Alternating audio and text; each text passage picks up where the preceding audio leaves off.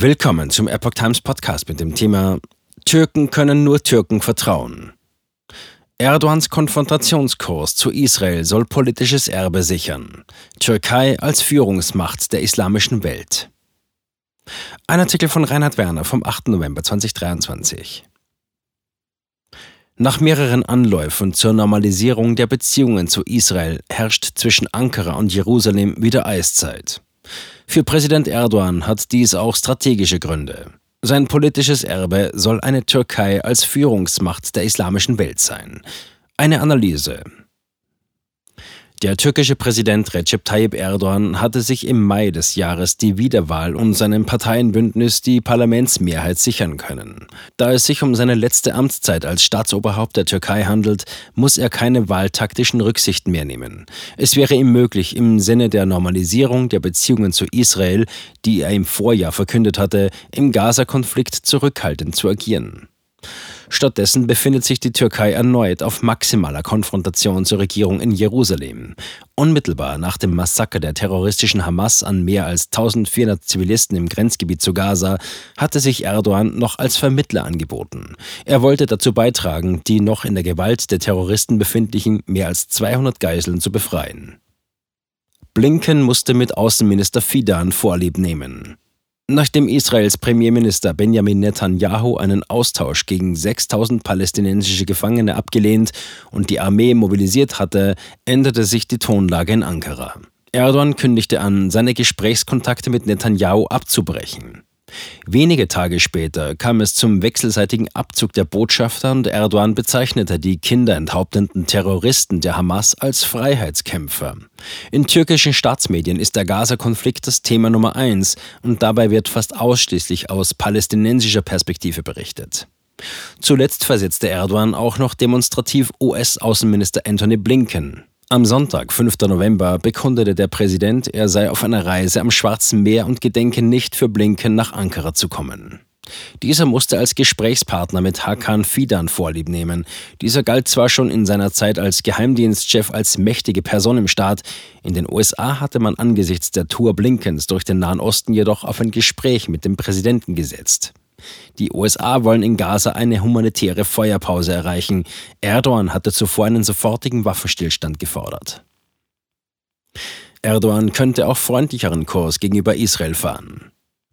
Im Standard führt man den Kurs der türkischen Regierung und Erdogans auf die innenpolitische Macht radikal-islamistischer und ultranationalistischer Kräfte zurück.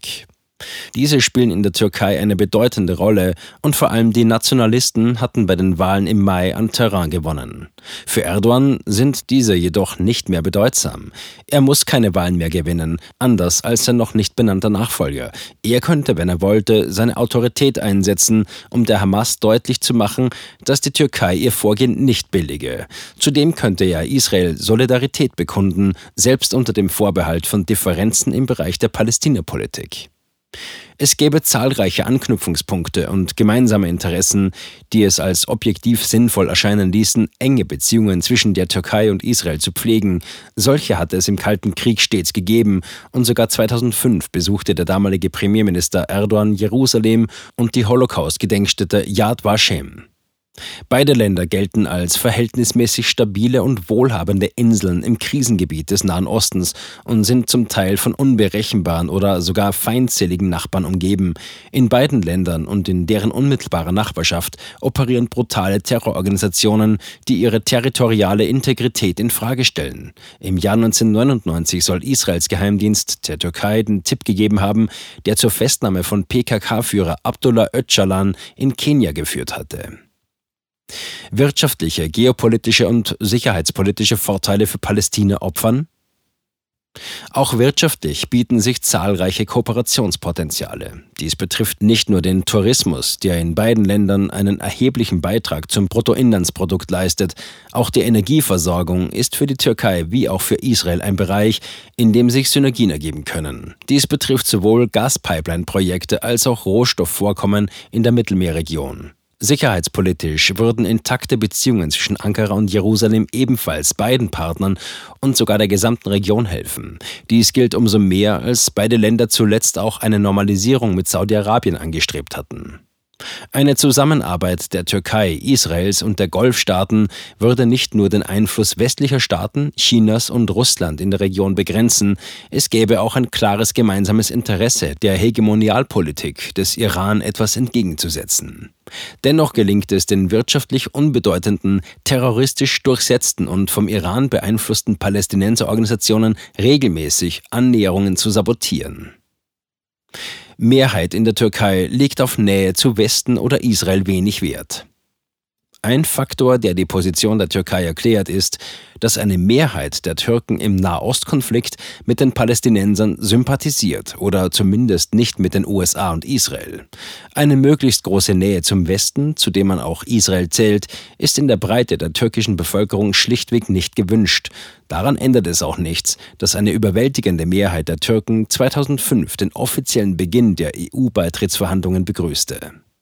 Für die meisten war dabei der pragmatische Faktor ausschlaggebend, dass eine Mitgliedschaft Vorteile für die damals rapide aufstrebende Wirtschaft brächte. Zudem wäre sie mit Erleichterungen für die mehrere Millionen Menschen umfassende türkische Einwanderergemeinschaft in der EU verbunden. Vor allem die türkische Regierung, die erstmals von der AKP gestellt wurde, sah im Beitrittsprozess eine willkommene Begründung für politische Reformen. Viele davon hätten ohne diesen Kontext einen erneuten Putsch des damals noch strikt kemalistischen Militärs zur Folge haben können. Prozess der Distanzierung begann bereits Anfang der 2000er. Die europäischen oder westlichen Werte waren hingegen zweitrangig. Bereits im Zusammenhang mit dem Irakkrieg war die öffentliche Meinung stark gegen die USA eingenommen. Dies kam selbst in der Populärkultur zum Ausdruck, wo die Sack-Affäre um von US-Truppen gefangen genommene türkische Armeeangehörige die Filmserie Tal der Wölfe inspirierte. Im Jahr 2006 wurde der stark mit nationalistischen und religiösen Botschaften aufgeladene erste Teil zu einer der erfolgreichsten Produktionen der türkischen Filmgeschichte. Die Frage des Verhältnisses zum Westen war auch ein entscheidender Punkt beim Bruch zwischen der AKP und der Gülen-Bewegung. Beide hatten noch gemeinsam den Reformprozess weg vom Kemalismus in den 2000ern unterstützt.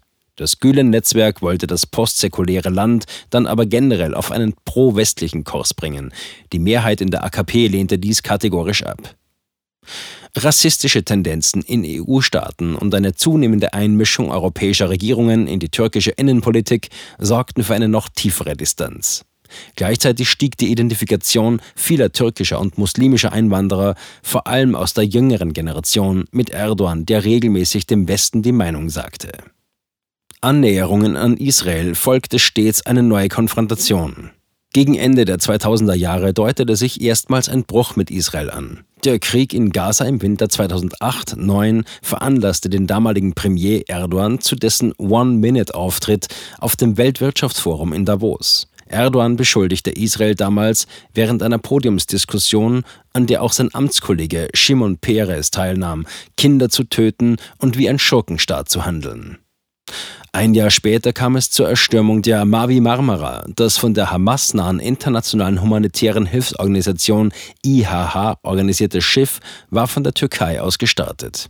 Ihr Versuch, die seit 2007 bestehende Blockade des Gazastreifens zu durchbrechen, endete mit der Erstürmung des Schiffes. Als Besatzungsmitglieder die Sicherheitskräfte angriffen, machten diese von ihren Schusswaffen Gebrauch. Dabei starben zehn Personen, darunter neun türkische Staatsangehörige. Der Vorfall hatte eine tiefgreifende Belastung der diplomatischen Beziehungen zwischen beiden Ländern zur Folge. Erst eine Entschuldigung des israelischen Premiers Benjamin Netanyahu im Jahr 2013 und die Zustimmung zur Zahlung einer Entschädigung an die Angehörigen der Getöteten beendete diese kurzfristig. Solidarität mit YPG weckt in Ankara nach wie vor Revanchegelüste. Der Krieg in Gaza 2014 brachte erneut eine Eiszeit zwischen beiden Ländern mit sich der 2016 eine neuerliche Erklärung der Annäherung folgte. Ende der 2010er solidarisierte sich dann Israel mit PKK-nahen Kämpfern und verurteilte die türkische Militäroffensive im Norden Syriens. 2020 stufte Israels Geheimdienst die Türkei als potenzielle Gefahr ein. Im Jahr 2021 sorgte ein weiterer Gaza-Krieg für neuerliche Spannungen, ehe 2022 wieder eine Annäherung erfolgte. Einen vollständigen oder auch nur weitreichenden Abbruch der bilateralen Beziehungen zu Israel will Ankara auch jetzt nicht riskieren. Allerdings hat Erdogan auch kein Interesse daran, als konstruktiver Partner den USA einen diplomatischen Erfolg in der Region zu ermöglichen. Immerhin weigern diese sich nach wie vor, der Türkei Kampfjets des Typs F-16 zu liefern, weil es dafür keine Mehrheit im Kongress gibt. Zudem hat man den USA nicht vergessen, dass man von Seiten Washington statt pro-türkischer Milizen die PKK-nahen Volksverteidigungskräfte YPG im Kampf gegen den IS bewaffnet hat. Palästinenserkult als einigende Erzählung der Muslime. Der Hauptgrund dafür, dass Erdogan an seiner bedingungslosen Loyalität mit den Palästinensern festhält, dürfte jedoch im Interesse an der Wahrung seines politischen Erbes liegen. Schon in der Vergangenheit sahen Beobachter seinen Anti-Israel-Kurs nicht primär als Ausdruck einer ideologischen Politik. Was Erdogan und wohl auch seinem möglichen Nachfolger, dem mächtigen Ex-Geheimdienstchef Hakan Fidan, jedoch klar ist, ist die Bedeutung des Palästina-Narrativs in der islamischen Welt insgesamt. Vor allem in den Massen stellt dieses ein Dogma dar, das Muslime im Zweifel über alle sonstigen Differenzen hinaus vereinigt. Die Bindungswirkung ist dabei so stark, dass selbst mächtige Staatenführer wie Saudi-Arabiens Kronprinz Mohammed bin Salman diese nicht ignorieren können. Deshalb gelang es der Hamas auch, mit ihrem brutalen Terror den Normalisierungsprozess zwischen Jerusalem und Riyadh zu unterminieren. Man wusste, dass Israel entschlossen antworten würde und jedes zivile Opfer in Gaza die Muslime gegen Israel einnehmen würde. Auch der Türkei war dies schnell klar. Deshalb war auch Ankara klar, dass Distanz zu den Palästinensern in der islamischen Welt mehr Rückhalt gekostet als im Westen verdient hätte. Mit Vatikans Strategie zum neuen globalen Gleichgewicht? Das strategische Ziel Erdogans war weder eine Zugehörigkeit zum Westen noch eine exklusive Bindung an Russland, China oder an arabische Staaten. Dass eine Vielzahl außenpolitischer Kurswechsel in seiner Ära das Vertrauen anderer Länder in die Türkei untergraben haben, beruht auch auf Gegenseitigkeit. Der Kurzzeitparteichef der Allianz Deutscher Demokraten ADD, Remzi Aru, äußerte Mitte der 2010er Jahre, Türken können nur Türken vertrauen. Diese Überzeugung dürfte die außenpolitische Ausrichtung Ankaras auch nach der Ära Erdogan bestimmen. Dazu gehört, sich auf eigene Stärken zu verlassen und deshalb die eigene Rüstungsindustrie und die eigene Energiewirtschaft auszubauen. Aber auch die Pflege eines Images der Türkei als Führungsmacht der islamischen Welt, unabhängig von den politischen Führern der jeweiligen Staaten, ist ein wichtiger Aspekt. Mit der Pflege des Palästinenserkultes und aggressiver Rhetorik gegen Israel in Konfliktzeiten kann sich Erdogan des Beifalls der Massen sicher sein. Dies gilt im Übrigen nicht nur in den islamischen Staaten, sondern auch in muslimischen Einwanderer-Communities wie in Deutschland. Dieser moralische Rückhalt, so die wahrscheinliche Strategie, könnte sich in der Zukunft für die Türkei in ähnlicher Weise in machtpolitisches Kapital verwandeln, wie jener von Papst Johannes Paul II. in der Zeit des Kalten Krieges. So wie dieser zum Fall des Sozialismus im Ostblock beigetragen hatte, soll demnach die Türkei eine künftige globale Machtverschiebung anstoßen, getreu Erdogans Motto, Zitat, die Welt ist größer als fünf ständige Mitglieder des UN-Sicherheitsrats. Zitat Ende.